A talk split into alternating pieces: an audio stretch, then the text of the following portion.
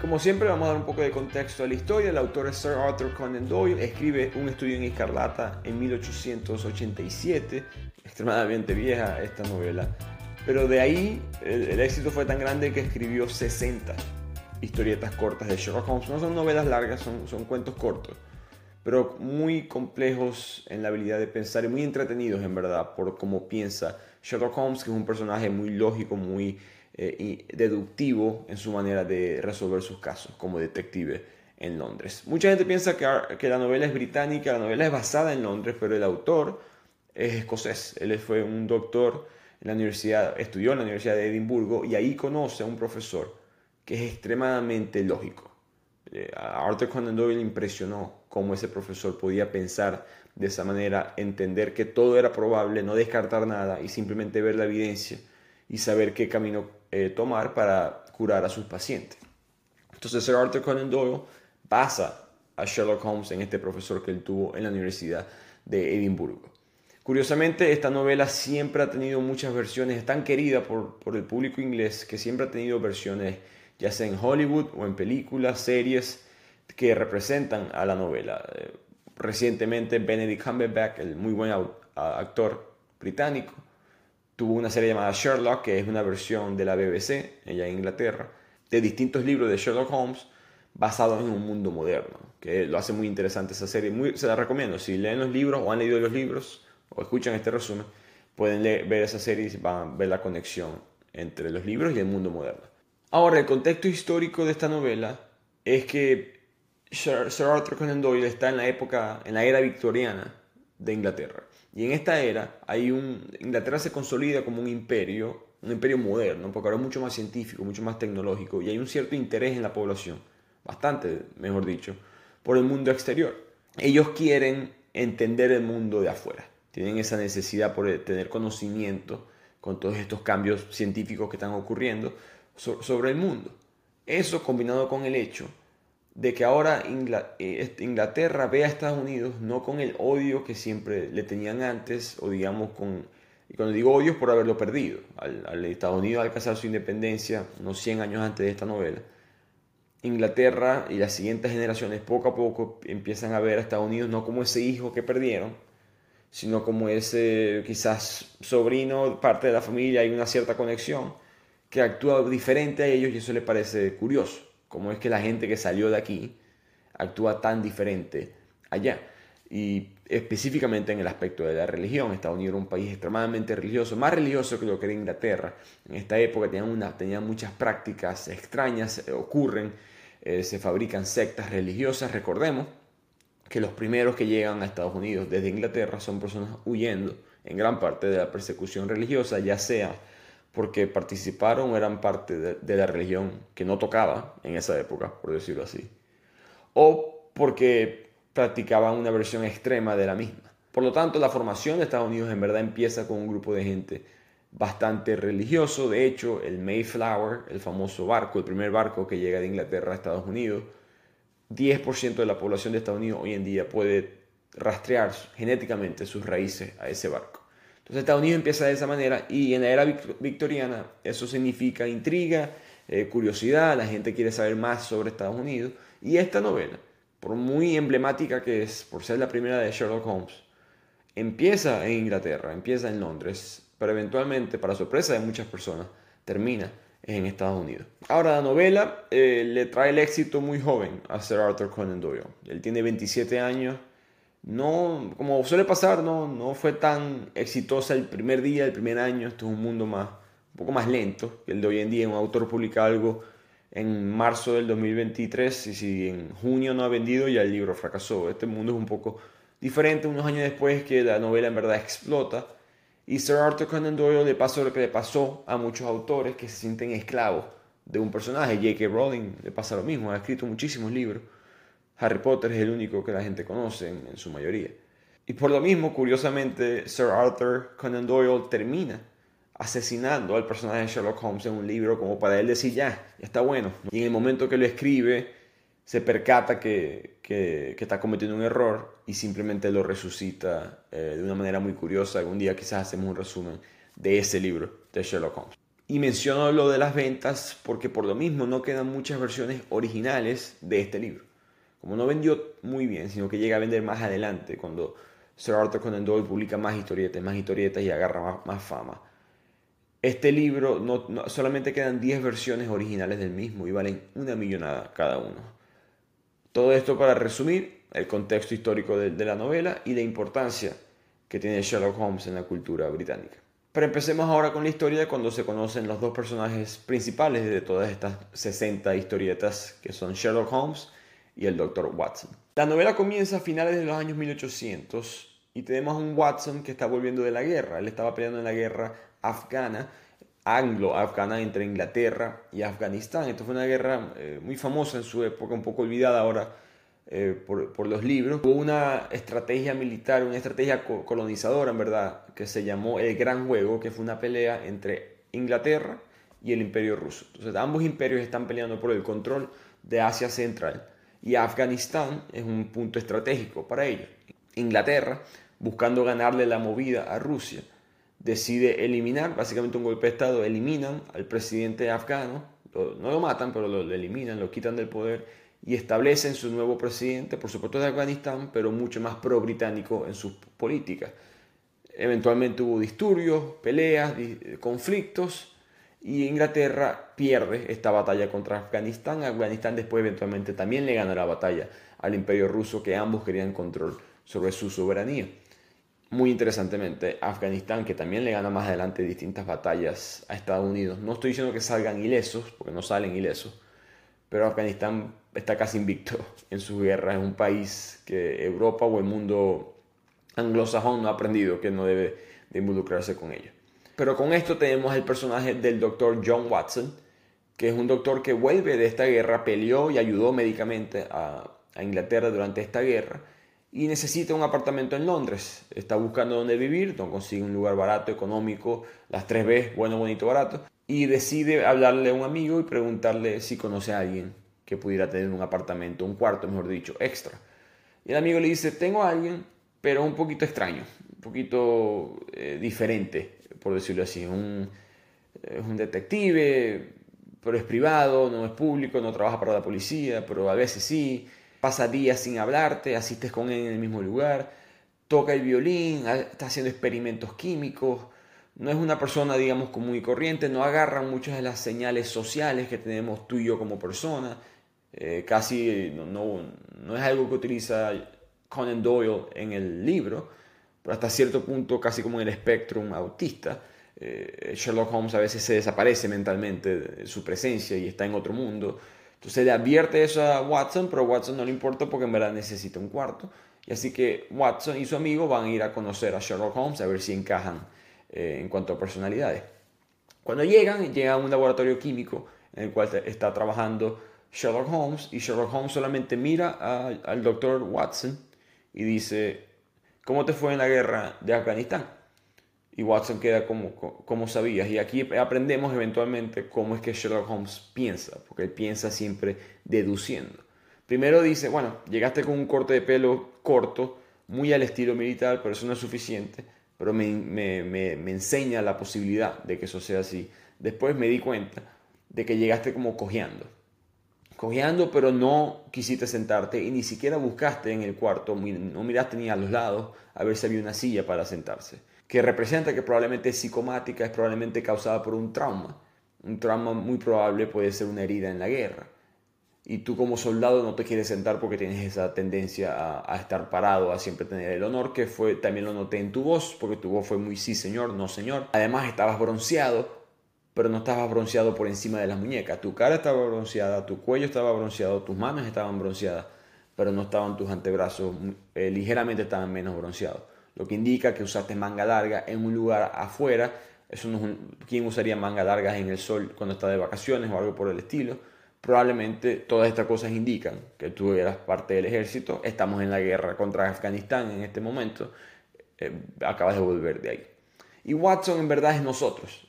Eh, Watson siempre, en ese aspecto, siempre nos representa como, como lectores de que nos impresiona la habilidad que tiene de pensar de Sherlock Holmes. Mucha gente se asusta en este punto, cuando habla con Sherlock Holmes se sienten invadidos como una especie de que tú puedes penetrar mi privacidad viendo simplemente la evidencia que está afuera. Pero Watson no es así. Watson simplemente dice que le impresiona la habilidad de pensar. Aquí aprende que Sherlock Holmes es un detective privado, ayuda a la policía de vez en cuando. Y deciden los dos mudarse al apartamento famoso hoy en día de 221B Baker Street en Londres. Entonces Sherlock y Watson empiezan a vivir juntos. Watson se da cuenta de las peculiaridades de Sherlock. Ya mencioné varias, pero además Sherlock como que tiembla, tiene una especie de, estupor en, su andar, tiene eh, una cierta ansiedad. Y Watson, que es doctor y no, es ningún, eh, una persona educada, se da cuenta de que Sherlock probablemente es adicto a las drogas y esto es algo que quizá la gente no sabe, eh, o digamos la persona promedio no sabe del personaje de Sherlock Holmes. Era alguien adicto a la cocaína y a la heroína, por dos razones. Uno, él podía conseguir esas sustancias en su forma más pura, en su laboratorio químico, pero segundo, él era tan inteligente que vivía en un plano diferente al nuestro. Él no tenía emoción, así como él descubría que Watson, descubrió, perdón, que Watson vino de Afganistán. Cada interacción en su vida es así. Él rápidamente elimina las sorpresas, él rápidamente elimina como un poco el romanticismo que tiene la vida. Por lo tanto, él necesitaba escaparse de esa realidad. Necesitaba un lugar donde la mente no funcionara como siempre le funciona. Y estas dos sustancias lo ayudaban a hacer eso. Another day is here and you're ready for it. What to wear? Check. Breakfast, lunch and dinner? Check. Planning for what's next and how to save for it? That's where Bank of America can help. For your financial to-dos, Bank of America has experts ready to help get you closer to your goals. Get started at one of our local financial centers or 24-7 in our mobile banking app. Find a location near you at bankofamerica.com slash talk to us. What would you like the power to do? Mobile banking requires downloading the app and is only available for select devices. Message and data rates may apply. Bank of America and a member FDIC. Además, otro dato curioso de Sherlock es que Watson es el que no se da cuenta de esto. Él no es inteligente en todo. Mucha gente piensa que Sherlock Holmes, claro, él sabe lo todo, el más inteligente. No era así. Era muy inteligente en muchas cosas y bastante ignorante en otras. Era muy ignorante en la astronomía, muy ignorante en la literatura, extremadamente ignorante en la política. No sabía. Eh, en la serie, de hecho, de Netflix, en honor a eso, que es una serie como eh, de Benedict Cumberbatch, como mencioné, una versión moderna de Sherlock Holmes, él no sabe quién es Margaret Thatcher, la famosa eh, primera ministra de Inglaterra.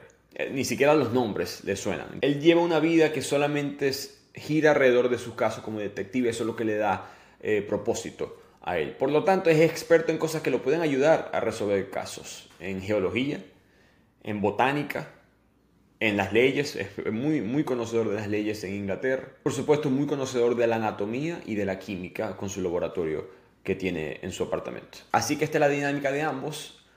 Y en eso llegan los detectives de la policía de Londres, del famoso Scotland Yard, avisarles. Los, dos detectives son Gregson y Lestrade, los dos personajes de la policía muy famosos que colaboran con Sherlock durante todo este tiempo.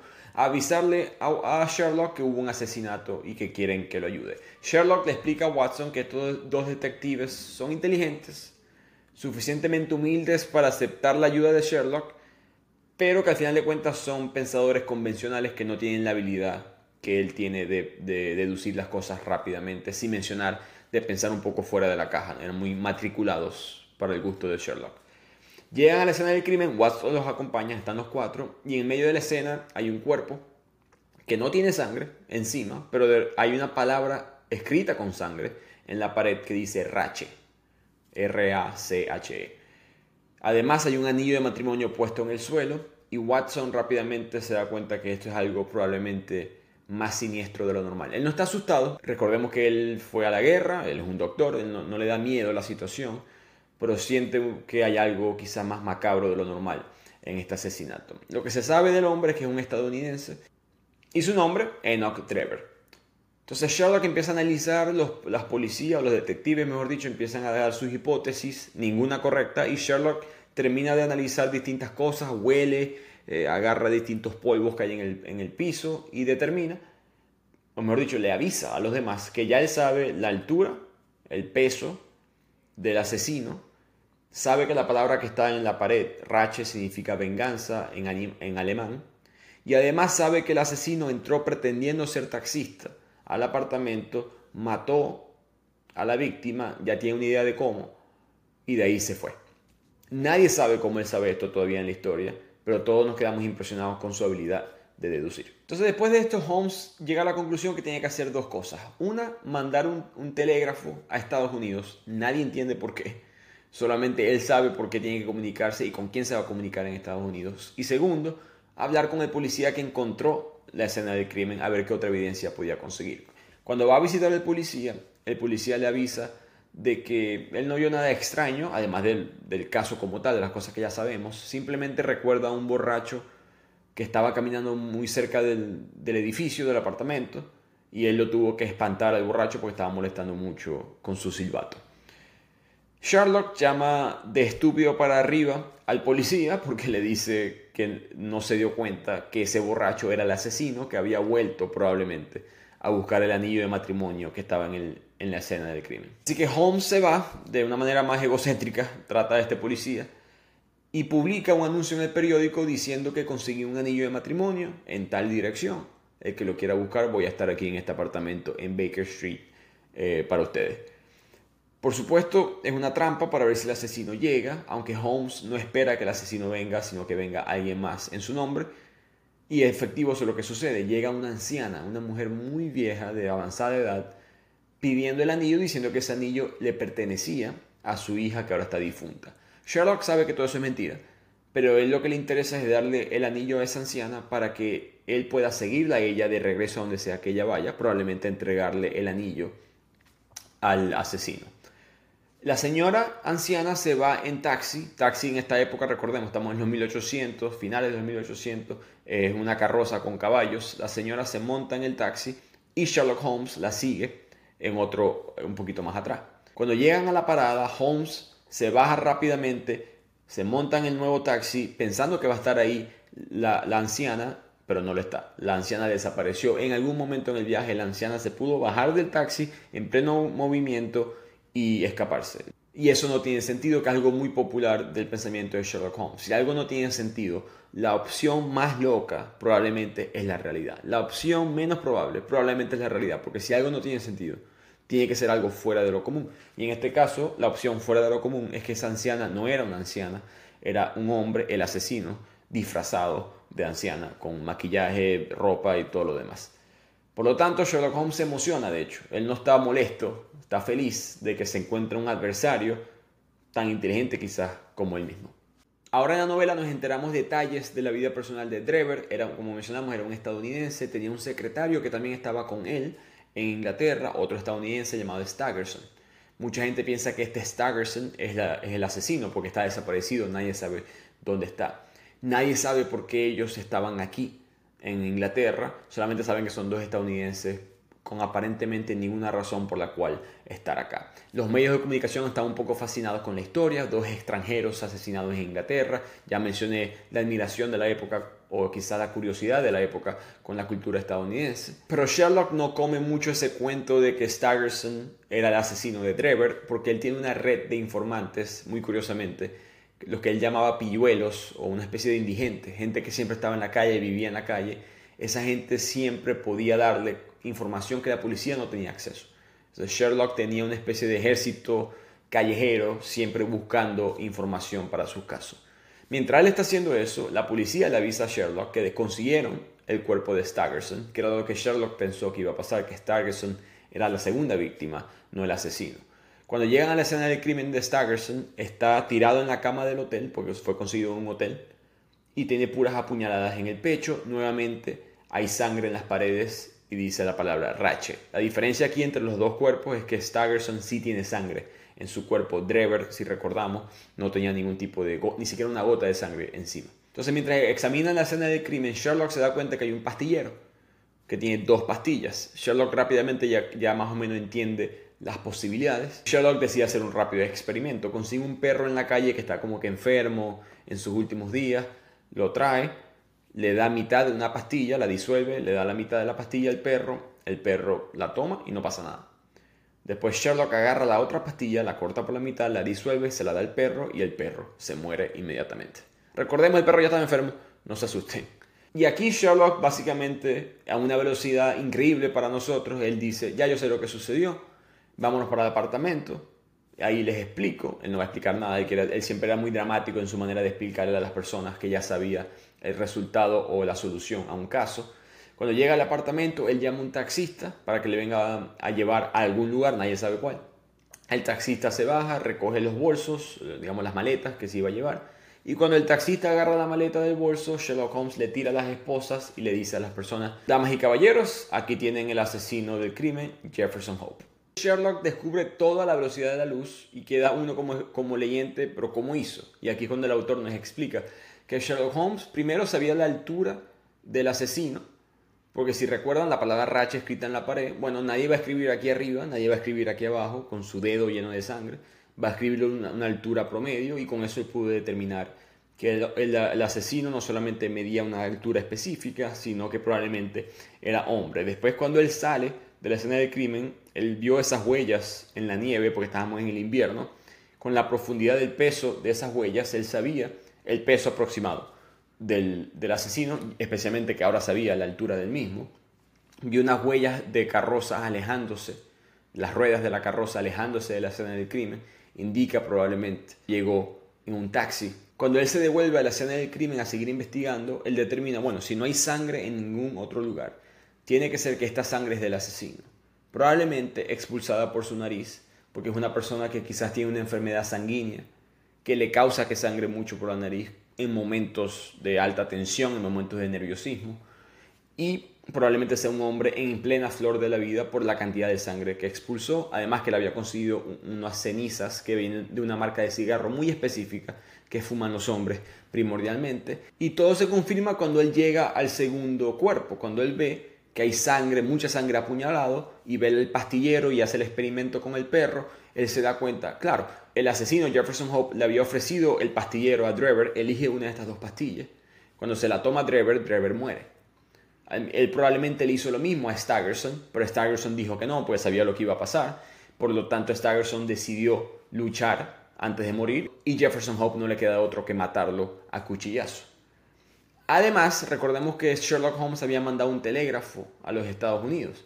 En esta comunicación él estaba preguntando por algún tipo de reporte advertencia, orden de cateo, de parte de un grupo de quizás de personas que son de descendencia alemana, de inmigrantes alemanes. En esta época, finales de los 1800, empiezan a llegar muchísimos inmigrantes alemanes, irlandeses a Estados Unidos. Él sabía que iba a haber quizás algún registro de esto. ¿Por qué alemán? Bueno, la palabra Rache, como mencionamos, era venganza en alemán. Pero además, Stargerson, Drever, todos estos apellidos apuntaban que era para allá, quizás una comunidad, quizás esto sucedió en algún tipo de comunidad alemana él recibió una respuesta eventualmente diciendo que sí, que había una orden de parte de Drever en contra de un Jefferson Hope. Y Sherlock Holmes dice, probablemente este Jefferson Hope es el asesino. Vino a Inglaterra a perseguirlos. Si tú quieres rastrear a alguien, si quieres conseguir a alguien, qué mejor manera que hacerlo que convirtiéndote en taxista. Nadie, nadie te va a prestar atención, nadie va a pensar que estás fuera del lugar. Un taxista puede recorrer todas las calles. Y además, si estás en un país nuevo, especialmente en esta época, ¿para qué te vas a cambiar el nombre? Probablemente está registrado como taxista bajo el nombre Jefferson Hope. Y así es que Sherlock Holmes determina que Hope fue el asesino. Ahora, no sabemos por qué Hope mató a Drever y a Staggerson. Y aquí es cuando la historia se pone muy interesante. Porque el Sir Arthur Conan Doyle empieza a tocar un poco un área bastante controversial que es el inicio de la iglesia mormona en Estados Unidos. Y es interesante que para mí esta segunda parte es más entretenida que la primera parte de la novela que es raro porque significa que la primera novela de la historia de Sherlock Holmes, cuando Sherlock Holmes no sale en la novela, es que en verdad se pone interesante el libro, pero es así. El misterio de cómo son asesinados o por qué son asesinados Drever y Staggerson por Jefferson Hope, para mí es una excelente historia que vamos a ver ahora en esta segunda parte que comienza cerca de Salt Lake City en Utah, en Estados Unidos. Como mencionamos, estamos en los años 1800, finales de los 1800. La explicación de Jefferson Hope se muda porque le está confesando ahorita a Sherlock Holmes, la historia se pasa unos 20 años antes del asesinato, donde todo, en esta época en la historia todos los inmigrantes que llegan a Estados Unidos, principalmente de tierras como Alemania, Italia, Irlanda, Escocia, se están mudando hacia el oeste. El famoso lejano oeste, ese término viene mucho de, este, de esta época, porque el este de Estados Unidos, eso es lo que se consideraba Estados Unidos porque eso eran las zonas que, uno, pelearon la independencia, las 13 colonias contra Inglaterra, pero dos, son las zonas más avanzadas económicamente, socialmente, culturalmente de Estados Unidos. Está, la, digamos, el centro económico del país. El oeste es un gran signo de interrogación. Por supuesto, hay tierras, las, se las están apoderando en esta época, pero hay muchas personas que llegan a estas zonas porque no tenían nada que conseguir. En el este no había más nada que, buscar, las tierras ya estaban distribuidas, fueron hacia el oeste, le quitaron las tierras, por supuesto, a los indígenas y establecieron, expandieron poco a poco a Estados Unidos. En este proceso mucha gente muere. Una de cada diez personas que se montaban en algunos de estos eh, eh, carrozas, más adelante ferrocarriles, morían. Eh, se, estima que cerca de 50.000, 60.000 personas murieron en este camino por distintas razones, enfermedades, violencia. Pero lo importante para la historia es que en este momento Jefferson Hope nos cuenta que había un hombre llamado John Ferrier que estaba con una niña, su hija adoptiva Lucy, y eran los únicos sobrevivientes de un grupo de inmigrantes alemanes que estaban expandiendo hacia el oeste. Cuando ellos están en el lecho de su muerte, simplemente ya están, no, se les quedaron sin comida, se quedaron sin agua, ya todos los demás murieron en el camino.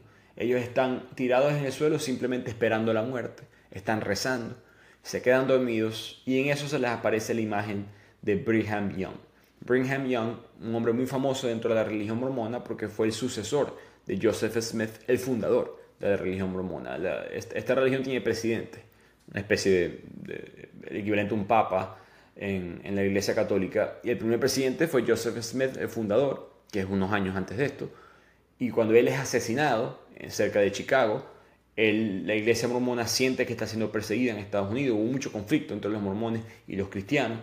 Por lo tanto, los mormones dicen no podemos formar, no podemos formar nuestra religión dentro de tierras cristianas, entre comillas, cristianas, ellos también creen en Cristo, pero cristianas en el, en el sentido básico. Tenemos que ir a otro lugar y buscar nuestra tierra prometida. Esa tierra prometida eventualmente se convierte en la ciudad de Salt Lake City, en Utah, y en ese camino, en el medio de la nada, consiguen a John Ferrier y a su hija Lucy y los adoptan y les dicen que pueden ir con ellos y convivir con esta cultura mormona. John Ferrier no es el hombre más religioso del mundo, ni cree mucho en estos mormones, pero no tiene otra opción, por supuesto, dice que sí. Entonces se establece en esta ciudad y John Ferrier se hace un hombre para los estándares de la época rico, en verdad, un hombre poderoso, le regalan tierras, muchas tierras, porque resulta ser un hombre que sabe trabajar muy bien las tierras, este, muy leal al grupo por haberle salvado la vida. Por lo tanto, él tiene sus tierras, pasa de estar al lecho de la muerte a ser un hombre respetado dentro de esta comunidad de mormones, que vuelvo y repito, John Ferrier no le gusta esta religión por sus mismas creencias y de que él sabe que su hija va a ser tratada de mala manera dentro de esta iglesia. Hay múltiples esposas, eh, la violencia doméstica era muy común, en este punto la mujer no eh, matrimonios arreglados, él no quería eso para su hija,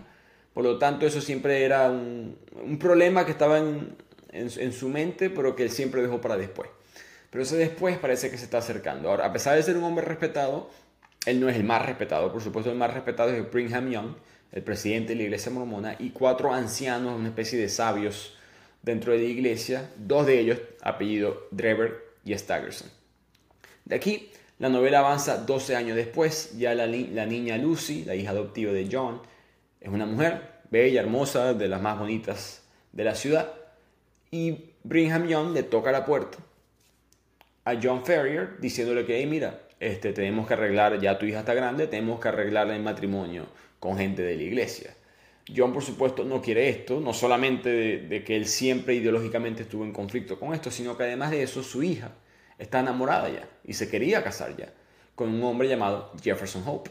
Este hombre, un estadounidense, también inmigrante de las tierras de Utah, habían formado un, buen, un bello romance ambos y ese en verdad era el hombre de la vida de Lucy.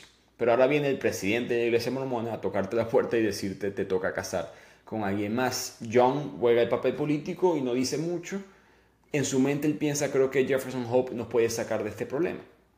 Lo que pasa es que tienen que esperar dos meses, porque Jefferson Hope está trabajando, haciendo un proyecto fuera de Utah y va a volver unos dos meses después. De repente, al día siguiente les toca la puerta el nieto del anciano Drever y el nieto del anciano Staggerson, los mismos dos que fueron asesinados en Londres, le tocan la puerta a John Ferrier y le dicen, mira, yo soy el mejor para tu hija por X, Y o Z. Staggerson dice lo mismo y en esa pelea John explota, se frustra de que ellos piensen que tengan potestad sobre su propia hija de esa manera y en ese momento que los expulsa de la casa, él ve como una sonrisa muy macabra de parte de Drever y Staggerson, y ahí es cuando John Ferrier se da cuenta, probablemente me he equivocado en demostrarles lo que yo quiero, porque aquí en esta tierra yo no soy libre, yo soy esclavo de esta iglesia. Y esa sospecha que tiene John Ferrier de los mormones se confirma. Eh, ese miedo que él tenía termina siendo real, porque al día siguiente le llega una carta a su casa que dice simplemente en papel el número 29. Los mormones les estaban dando a ellos un mes, en este caso ya había pasado un día, 29 días, para entregar a Lucy, o si no, ya saben lo que va a suceder. Era un mensaje misterioso eh, que le mete mucho miedo a John y a Lucy, y peor aún, la historia se pone más macabra cuando empiezan a llegar más mensajes. De repente en las ventanas, más papeles, el número 28, el número 27, el número 26. Mientras van pasando los días, los mormones metiendo mucha más presión, como avisándole a John, ve que estás en territorio nuestro y solamente estás aquí porque creemos que estés aquí. Cuando ya eso cambia, no vas a estar aquí. Por lo tanto, John entra en miedo, entra en pánico, está siendo vigilado. Toda la ciudad de Salt Lake City básicamente es una milicia, es un gobierno establecido por una iglesia. Y no sé si han ido a Salt Lake City o si conocen de la ciudad, pero es un valle, es una ciudad en medio de distintas montañas, muy difícil de penetrar, muy fácil de vigilar. Todos los caminos estaban protegidos o vigilados por centinelas de la iglesia mormona.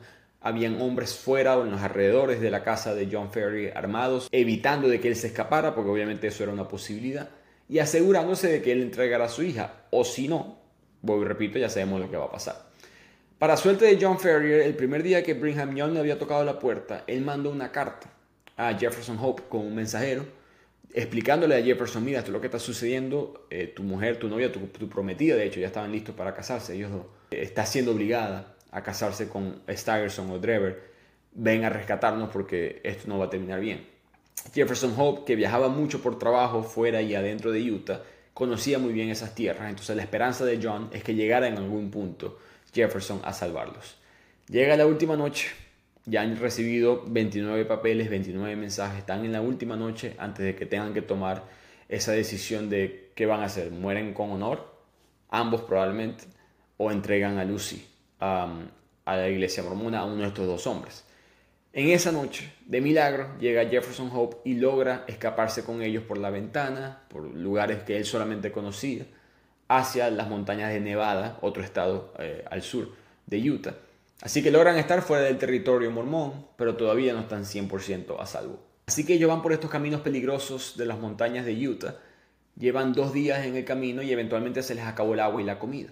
Por lo tanto, Jefferson Hope sale a cazar, a buscar comida, y cuando se regresa, resulta que ya no hay nadie. Quedan solamente las marcas de las huellas de lo que parece un grupo de muchos hombres que llegó antes que él. Y más adelante hay una tumba improvisada, una cruz, con el nombre de John Ferrier, mensaje de los mormones diciéndole a Jefferson Hope lo que hicieron. Por supuesto, él sabe que Lucy se devolvió con ellos, que ellos, ellos la agarraron a ella, así que él se devuelve a Salt Lake City. Entra a la ciudad, escondido por supuesto, y habla con un amigo de él que le explica, Jefferson, eh, ellos llegaron anoche, y a la misma noche de ayer ya casaron a Lucy con Drever. Eventualmente Lucy muere de un corazón roto, básicamente la tristeza de cómo ella fue esclavizada eh, dentro de esta cultura la causa a morir un mes después y Jefferson Hope va hacia su tumba, le quita el anillo de matrimonio y jura que siempre va por el resto de su vida a buscar la venganza contra estos dos hombres de Drever y Staggerson. Así que Jefferson Hope se queda en las afueras de la ciudad. recordemos, es un hombre buscado, es un hombre peligroso para los mormones, entonces él tiene que estar escondido. Y en esas afueras, esperando de que Drever y Staggerson bajen la guardia, porque eh, ellos dos consiguieron guardaespaldas por, por el peligro de Jefferson él pierde mucho su nivel de salud. Él está viviendo básicamente una vida de nómada, una vida de, cazador-recolector, pero no en las condiciones ideales para hacerlo. Tiene una muy mala nutrición y se enferma gravemente. Tiene que irse a Nevada, a la civilización, por decirlo así. Civilización entre comillas en este punto. Pero tiene que irse a un buen hospital para que lo curen y en verdad en ese proceso de recuperarse físicamente pasa años fuera de Salt Lake City y cuando al fin vuelve resulta que Drever y Staggerson se han convertido en cristianos y se han ido de Salt Lake City.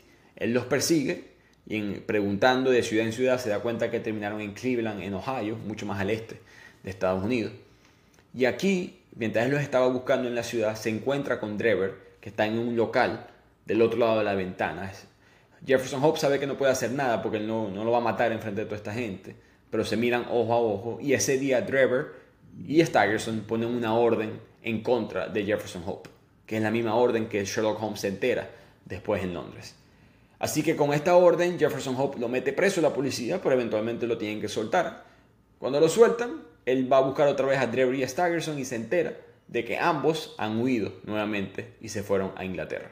Y de aquí la novela se traspasa de regreso a Londres, donde vemos a un Jefferson Hope que está terminando de confesar toda esta historia. Uno como lector siente un, cambio ¿no? emocional durante el libro porque uno piensa que Trevor y Staggerson son las víctimas y en verdad son los criminales y Jefferson Hope eh, va a terminar su vida en prisión, pero por eso es que Hope está tan tranquilo en la confesión. Resulta que cuando él se tuvo que ir de Utah a recuperarse de salud, los doctores se dieron cuenta que él tenía una enfermedad cardíaca mortal, no le quedaban muchos años, por eso que él regresa a Utah a simplemente terminar rápido lo que él se había propuesto.